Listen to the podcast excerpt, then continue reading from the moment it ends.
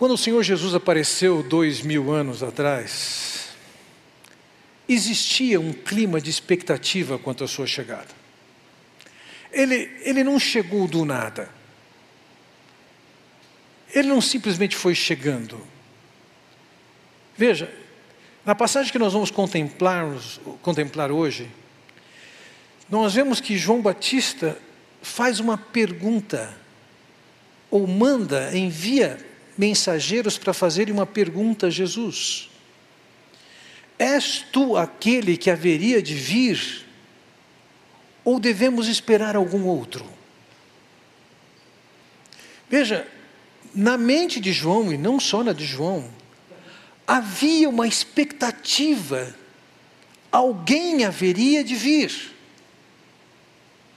Independentemente de ser ou não Jesus essa pessoa, havia esse clima de expectativa. Por quê? Porque ao longo de todo o Antigo Testamento, essa mensagem foi dada. O próprio Senhor Jesus Cristo reconheceu que ao longo do Antigo Testamento havia expectativa da chegada do Messias, no caso, o próprio Senhor Jesus.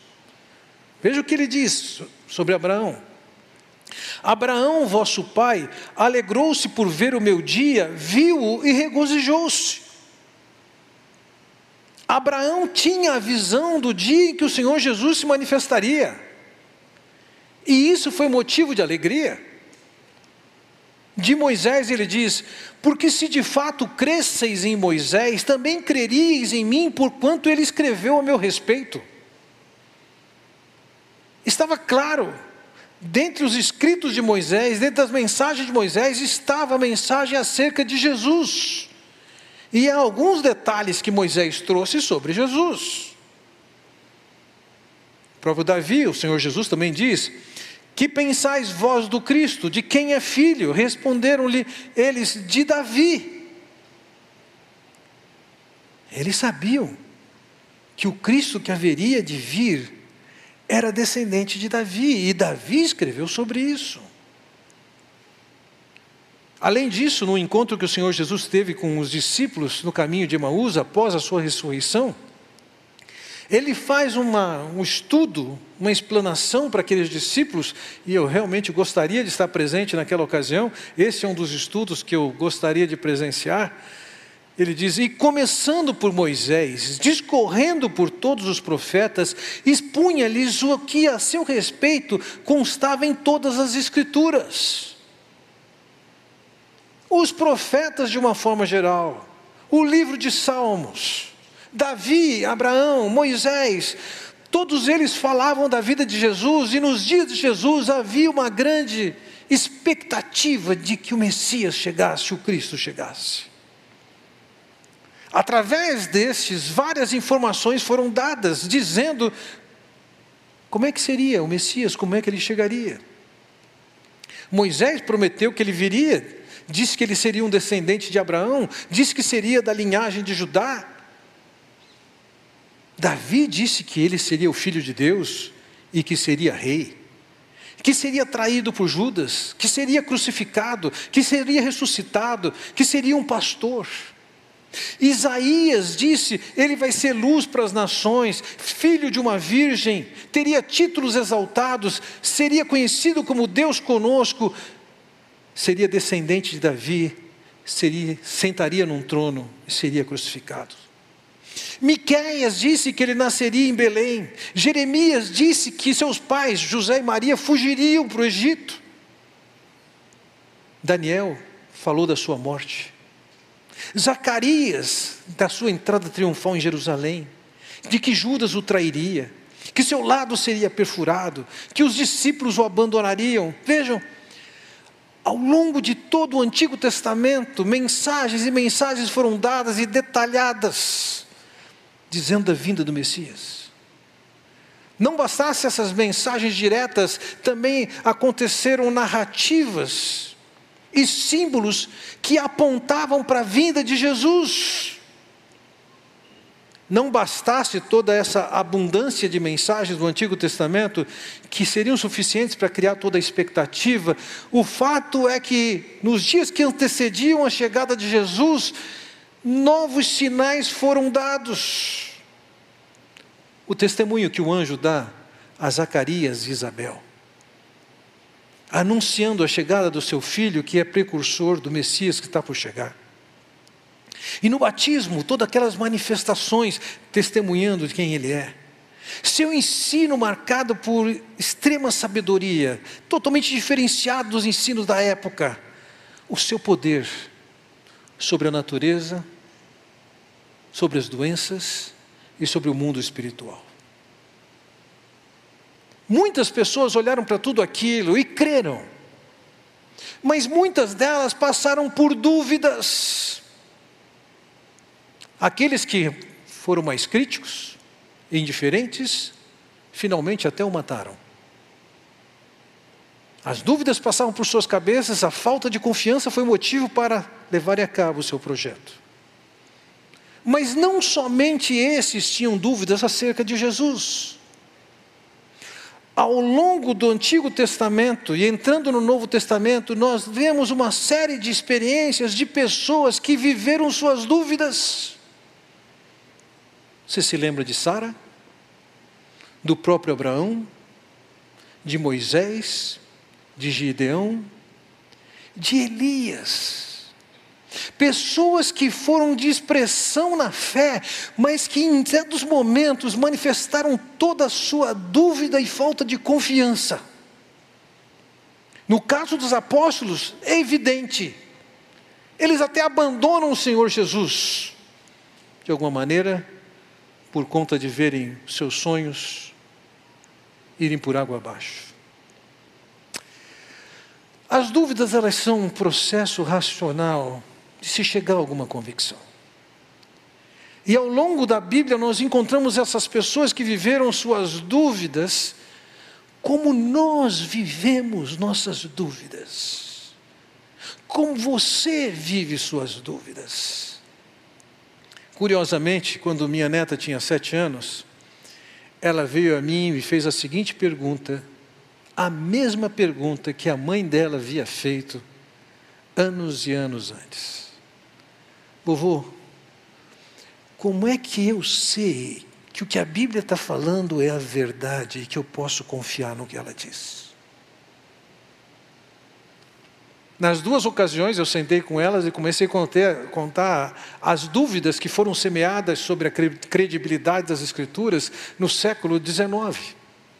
E contei de algumas das coisas que as pessoas diziam que a Bíblia falava, mas aquilo era mentira.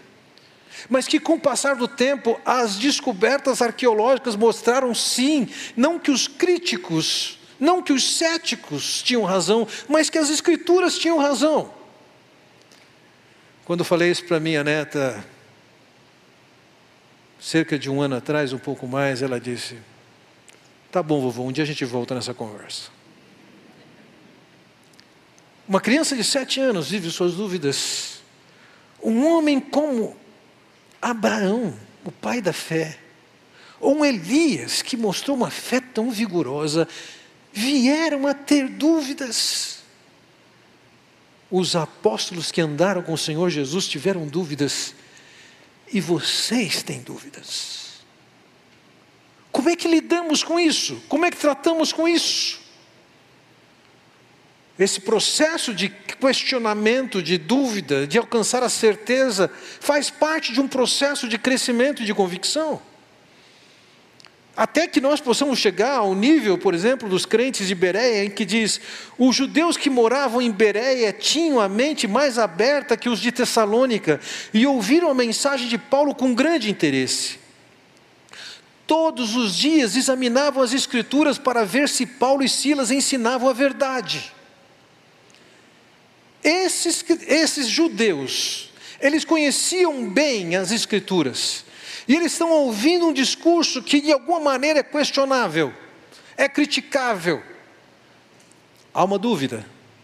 E o que eles fazem é que eles correm para as Escrituras, e uma vez que eles correm para as Escrituras, eles definem claramente isso. O caso da passagem que nós vamos contemplar hoje, ela aborda a dúvida de um homem mais do que qualquer um desses que nós citamos. Veja, é o Senhor Jesus quem diz sobre João Batista: Eu lhes digo a verdade, de todos os que nasceram de mulher, nenhum é maior que João Batista. João Batista foi colocado pelo Senhor Jesus Cristo numa posição elevadíssima. Ele tinha crido que Jesus era o Messias. Ele tinha dado testemunho de que Jesus era o Messias. Ele havia declarado que Jesus era o Cordeiro de Deus. Ele testemunhara aos líderes judeus de quem era Jesus. Mas num dado momento, João Batista começa a questionar se aquilo que ele ouviu, que ele creu, que ele pregou, era verdade. Ele devia ter suas razões, certamente tinha suas razões para ter as dúvidas, e nós vamos conjecturar sobre as razões por que ele poderia ter feito isso. O fato é que um Abraão teve dúvidas, os apóstolos tiveram dúvidas, um Elias teve dúvidas, uma garota de sete anos tem dúvidas. Se você está no ministério, você tem suas dúvidas. Todo mundo tem dúvidas. Como é que nós lidamos com isso? Eu quero olhar com vocês para essa passagem e entender o que se passou com ele e como é que isso foi tratado, porque isso serve para nós como um parâmetro, um paradigma que nós devemos seguir para tratar com as dúvidas que brotam no nosso coração. Vejam, João Batista foi alguém que foi chamado por Deus, separado por Deus, ele tinha uma missão ele viu o que ia acontecer, e ele sabia que em um dado momento ele deveria sair de cena e dar espaço para o Senhor Jesus. E isso está bem registrado em João capítulo 3, versículo 30, quando ele diz assim, falando de Jesus: Convém que ele cresça e que eu diminua. Ele sabia quem era ele, ele sabia quem era Jesus. Mas num dado momento, por causa de uma ação profética, ele foi colocado na prisão. E nessa ocasião da passagem que nós vamos contemplar hoje, provavelmente ou possivelmente, ele já estivesse na prisão há um ano. Vejam, ele havia dado uma mensagem contra Herodes, denunciado Herodes por conta de ele ter se casado, ter tomado para si como esposa a esposa que era do seu irmão. E João denuncia isso como pecado, e a mulher que Herodes tem agora, Herodias, ela não gosta disso. E ela pede para Herodes para que Herodes mate João Batista. E Herodes não se sente à vontade de fazer isso. Ele tinha alguma admiração por João Batista e sabia o que, o que ele representava em termos de aceitação e aprovação do povo. O que Herodes faz é pega João Batista, prende João Batista e coloca no, no palácio de Bacairos, ao leste do Jordão, e o deixa lá apodrecendo por praticamente um ano. Nessas circunstâncias, o que, que acontecia? Versículo 18 nos diz: Os discípulos de João contaram-lhe todas as coisas. O que, que? Os discípulos de João começaram a seguir a Jesus.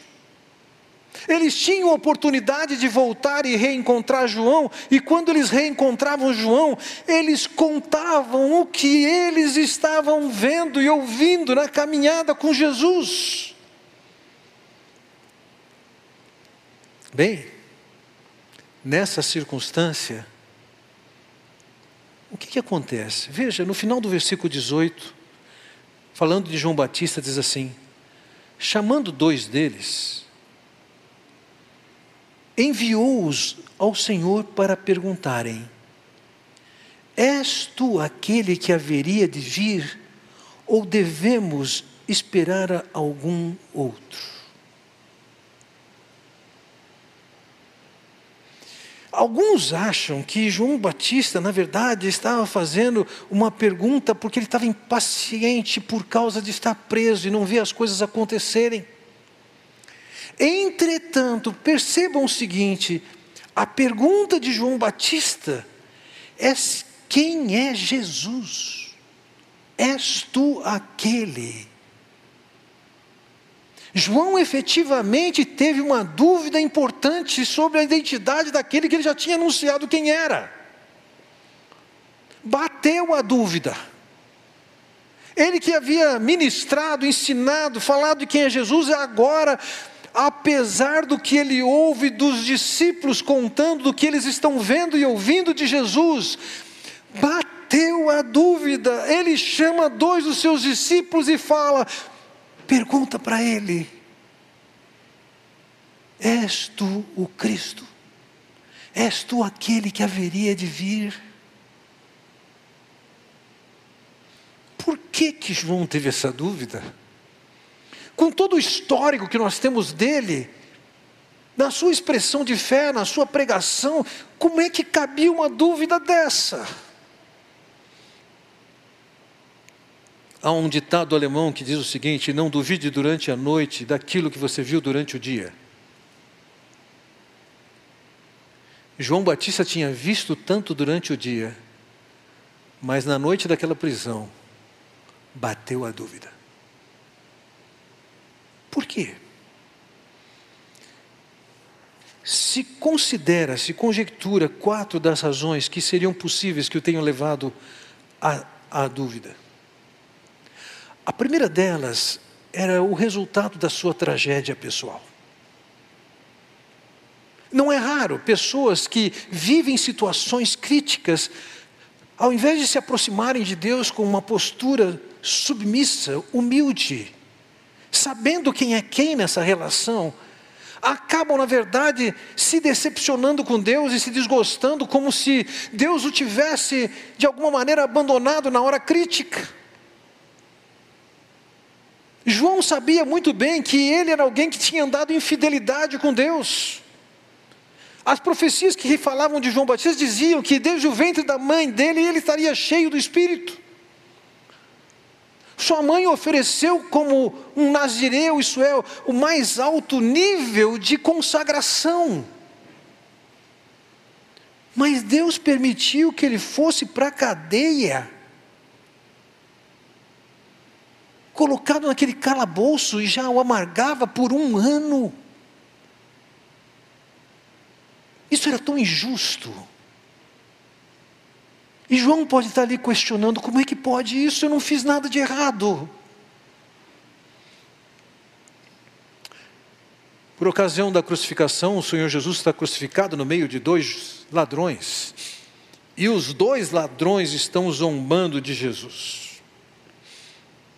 até que um deles enxerga alguma coisa que o outro não enxerga, muda sua posição em relação a Jesus. E num dado momento ele diz para o outro ladrão: Você e eu estamos aqui por um motivo justo. Mas o que que ele fez? E João poderia estar questionando naquele momento: o que que eu fiz que me coloca nesse calabouço? Cada situação que um cristão passa, passa debaixo do propósito soberano de Deus. Perceba ele isso ou não. E é bem possível que nessa ocasião João tenha tido suas dúvidas.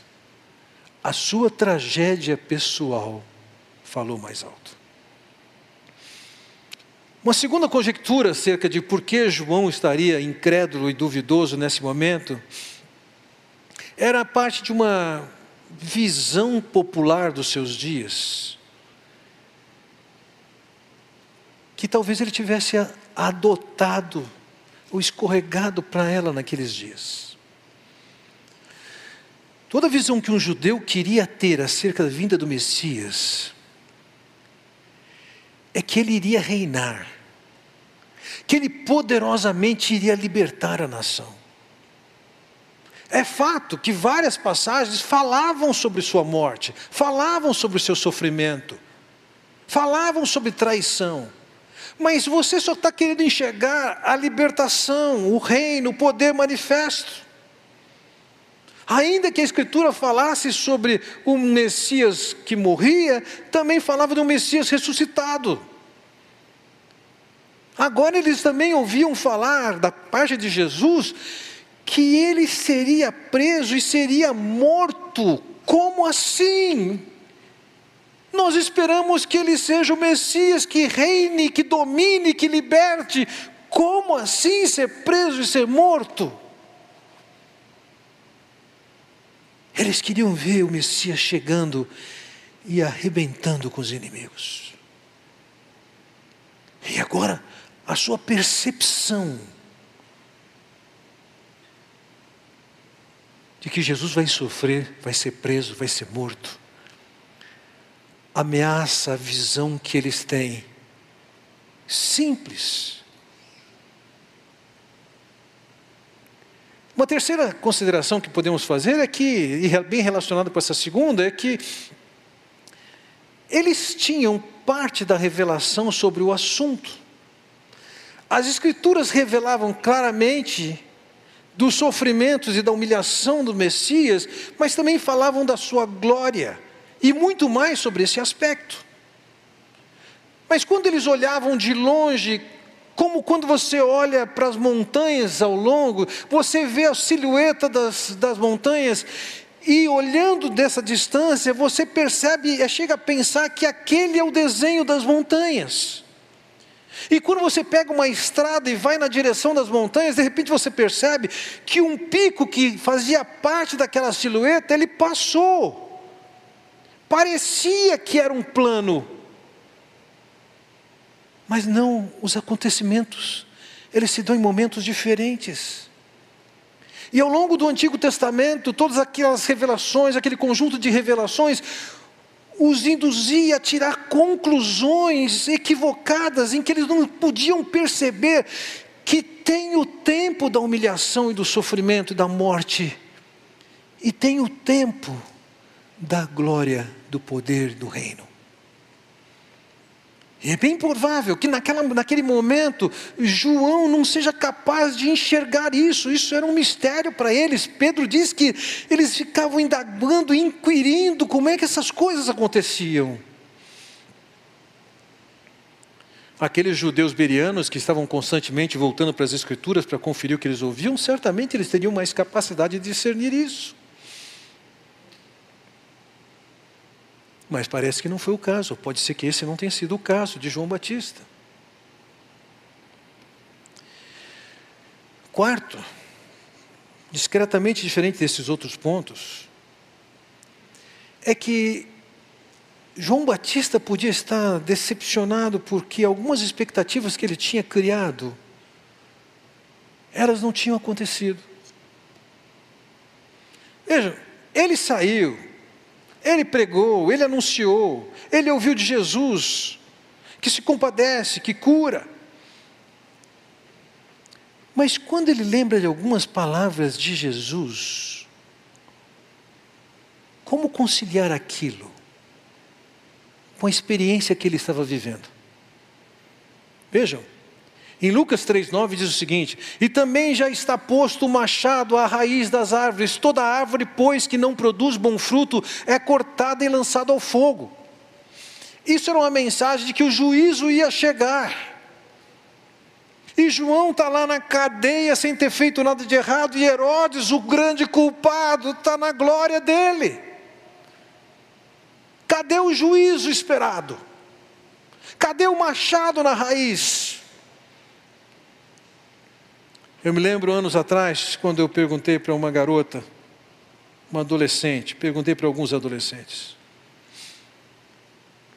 se Deus pedisse para você alguma sugestão, o que que você faria?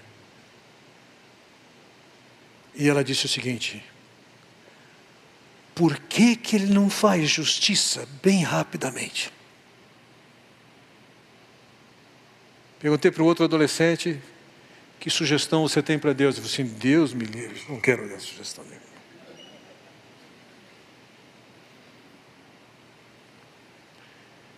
João está ali na cadeia, provando da injustiça. Quando tinha anunciado que a justiça ia chegar. Também, ele sabia que o Senhor Jesus havia dito o que está registrado em Lucas 4, o Espírito do Senhor está sobre mim, pelo que me ungiu para evangelizar os pobres, enviou-me para proclamar libertação aos cativos. Ou, oh, se o Messias, e Jesus é o Messias, vem para libertar os cativos, por que, que eu estou nessa masmorra? Já há um ano. Independentemente da causa direta que tenha levado João a isso, o fato é o seguinte: o grande João Batista, dos nascidos de mulher, ele é top,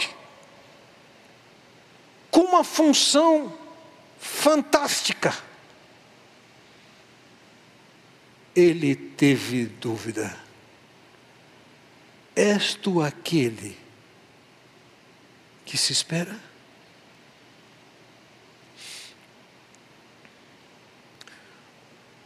Os dois discípulos, enviados por João, vão até Jesus. E eles vão ouvir a resposta de Jesus. Veja, o versículo 21 nos diz o seguinte: Naquele momento, Jesus curou muitos que tinham males, doenças graves e espíritos malignos, e concedeu visão a muitos que eram cegos. Pode parecer aqui que Jesus não está atento à pergunta de João trazida pelos seus discípulos. Pelo menos não respondeu nada. Mas na sequência, ele dá início a uma série de milagres, conforme o texto nos descreve aqui. Curou muitos males, curou de doenças graves libertou de espíritos malignos, curou os cegos para que passassem a ver. É interessante porque, em outra ocasião, os judeus pediram para que Jesus fizesse milagres e ele falou: não. Nesse caso, não foi nem isso que João Batista pediu, mas o que Jesus fez foi exatamente isso. E depois daqueles discípulos poderem testemunhar, eram testemunhas oculares daqueles milagres. Jesus diz a eles o que está registrado no versículo 22. Então ele respondeu aos mensageiros: Voltem e anunciem a João o que vocês viram e ouviram. Os cegos veem, os aleijados andam, os leprosos são purificados, os surdos ouvem, os mortos são ressuscitados e as boas novas são pregadas aos pobres. Ele respondeu a pergunta para João. Talvez você diga assim: não. Você conhece o ditado? Para um bom entendedor, me pa meia palavra basta.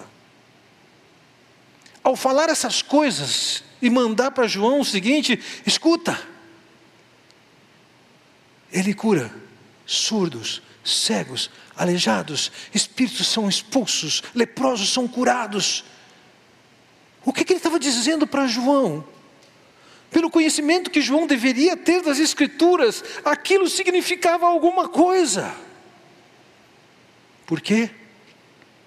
Veja o que Isaías diz: Os vossos mortos também, e também o meu cadáver viverão e ressuscitarão. Despertai e exultai os que habitais no pó, porque o teu orvalho, ó Deus, será como orvalho de vida, e a terra dará luz aos seus mortos.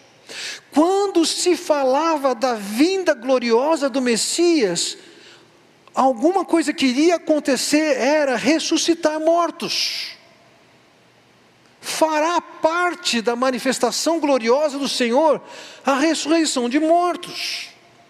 Não somente isso, Isaías também diz: então se abrirão os olhos dos cegos, e se desimpedirão os ouvidos dos surdos, os coxos saltarão como servos, e a língua dos mudos cantará, pois águas arrebentarão no deserto e ribeiros no ermo. A passagem dizia que na chegada do Messias, cegos, surdos, mudos, coxos seriam curados.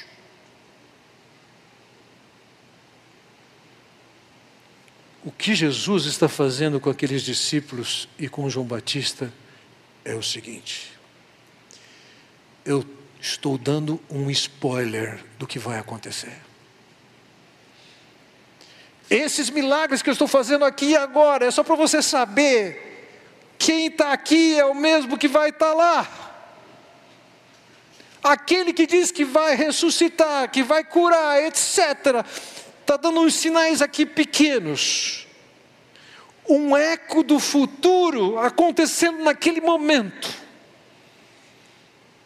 Dizendo: quem mais faz isso? Quem mais faz isso? A resposta que João teria que dar diante disso é: Tu és o Cristo. Tu és aquele que nós esperamos. Sim, ainda que pareça que Jesus não está respondendo a pergunta de João Batista, ele está respondendo sim. Ele está dando um testemunho relacionado com aquilo que havia sido anunciado por Isaías. Nós não sabemos da história da chegada dos discípulos de volta para anunciar a resposta de Jesus. O que sabemos da história é que, e, e que Mateus e Marcos registram, é que Herodias de forma alguma engolia um João Batista vivo. E numa grande festa, num evento especial, Herodias manda sua filha, Salomé, fazer uma dança sensual. E Herodes, provavelmente embriagado e encantado com a garota, ele diz: Pode pedir o que você quiser, eu te dou. Até metade do reino ela teria. E a Salomé vai para Herodias e pergunta: que, que eu peço? E ela diz: a cabeça de João Batista.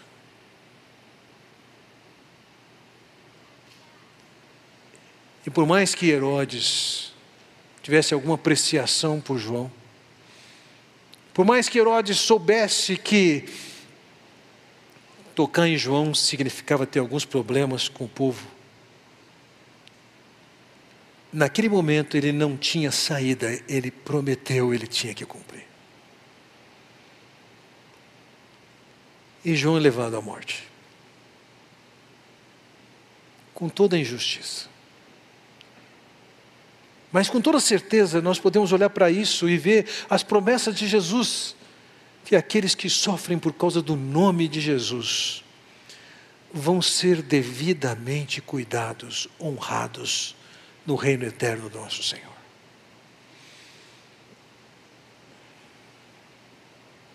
Ele pode ter passado por todo o constrangimento, toda a vergonha, aqui, mas terá toda a glória. Vejam, concluindo a minha mensagem, indiscutivelmente, se um João passou pelas dúvidas que passou, se um Elias passou pela dúvida que passou, se Abraão passou pela dúvida que passou, o fato é que nós também passamos por dúvidas. E muitos que têm trabalhado com essas dúvidas têm nos preparado respostas magníficas que nos fortalecem.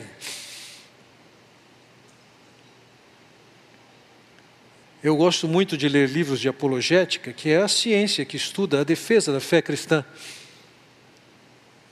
Busca na ciência, na história, na arqueologia, evidências da verdade das Escrituras. Para mim é um prazer, confesso que não fortalece minha fé, me alegra. Mas para muitos, livros como esse, pessoas que questionaram e lidaram com, lidaram com dúvidas, trazem respostas que podem curar nossas dúvidas. Veja, concluindo a mensagem, o recado, Jesus diz o seguinte: E feliz é aquele que não se escandaliza por minha causa. Vejam, cabe aqui um esclarecimento. Eu acho que esse conceito de escandalizar de dentro das Escrituras, ele é muito mal interpretado. Muitas vezes, escandalizar é sinônimo no ambiente legalista de você fazer alguma coisa que cria espanto. Oh. E escandalizar não tem nada a ver com isso. Alguns vão argumentar que um cristão não pode tomar bebida alcoólica porque isso pode escandalizar. E as únicas pessoas que ficam espantadas com isso são os legalistas. Mas não é isso que é escândalo. Escândalo é uma pedra de tropeço, e escandalizar é colocar uma pedra que faça outro tropeçar. O que Jesus está dizendo aqui é: feliz é quem não se escandaliza, quem não tropeça na sua fé pode passar por dúvidas, mas não tropeça. Por quê? Porque uma série de circunstâncias que nós possamos viver, nós podemos ver nossa fé abalada. Quantos viveram ou estão vivendo agora um momento crítico e de repente estão questionando o amor de Deus por suas vidas? Quantos jovens confessam sua fé mas por falta de preparo vão chegar na universidade com uma mentalidade acerca de Jesus criada nas classes básicas de escola bíblica infantil e agora vão chegar na universidade e enfrentar um novo questionamento para o qual não tem respostas e se escandalizam, isso é, caem da sua fé. Feliz é quem não se escandaliza. Já passei por minhas dúvidas, poderão vir outras, e vocês todos poderão viver as suas dúvidas. O que fazer com elas? Primeiro, quando João Batista teve dúvida, a maneira que era possível, ele foi a Jesus. Ele enviou dois mensageiros e fez a sua pergunta. O lugar de tratarmos as nossas dúvidas é com o nosso próprio Deus, não é fora dele. Não é surgiram dúvidas aí você deixa e se atola em quem está questionando, etc., e não dá espaço para Deus revelar para você o que Ele tem a ensinar. Antes de mais nada, nossas dúvidas nós tratamos com Deus. Deus ama chegarmos para Ele honestamente, abertamente, dizer: Senhor, eu não estou entendendo, eu estou em dúvida, eu não estou crendo. Coloque claramente para Ele. Abacuque fez isso. Jó fez isso. João Batista fez isso. Você deve fazer isso. Em segundo lugar, quero considerar com vocês o seguinte: para que João Batista se livrasse da sua dúvida, Jesus fez alguma coisa que ele pudesse lembrar do que as Escrituras tinham dito. Os cegos vêm, os coxos andam, os surdos ouvem, e João Batista podia ouvir aquilo e falar: opa, onde eu vi isso? Está lá em Isaías. A palavra tinha um papel fundamental na revelação que sana as dúvidas. É por isso que os, os judeus de Bereia eram superiores, porque eles iam para as Escrituras. O que, que elas têm a dizer?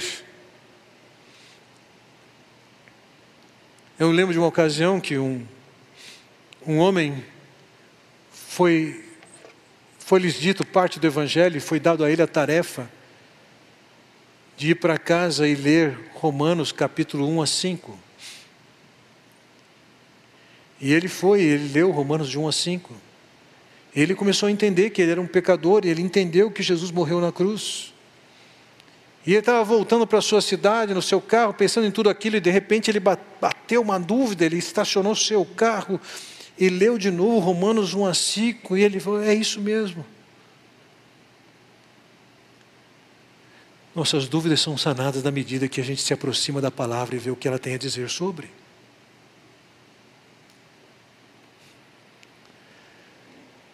Não é de estranhar que você tenha dúvidas. É razoável. Mas se a dúvida for o ponto final da sua vida, é uma tragédia. A dúvida é parte do processo, é o início de você se aproximar de Deus, se aproximar da Escritura e sanar a sua dúvida. Não há nada de errado de ter dúvida. Você não tem que esconder a sua dúvida. Você só tem que tratar com a pessoa certa, o próprio Deus. E com a base na revelação das Escrituras, curar seu coração de dúvida. João passou. Eu sei que você passa. Faça abordagem que nós vemos nas Escrituras tratando com Deus e com a Escritura. Vamos orar. Pai Celestial, quero te agradecer pela oportunidade que temos de ver uma revelação tão clara sobre um homem que é um dos grandes, mas que teve o seu tempo de dúvida, como nós temos. Ó oh, Pai, que possamos, além de nos sentir aliviados, sabendo que nós não somos os únicos que passamos por dúvidas, que nós possamos também ser fortalecidos na busca a Ti, na busca da Tua palavra, para lidarmos com as dúvidas que nos assediam. Eu oro, Pai, no nome do Senhor Jesus Cristo. Amém. Deus os abençoe.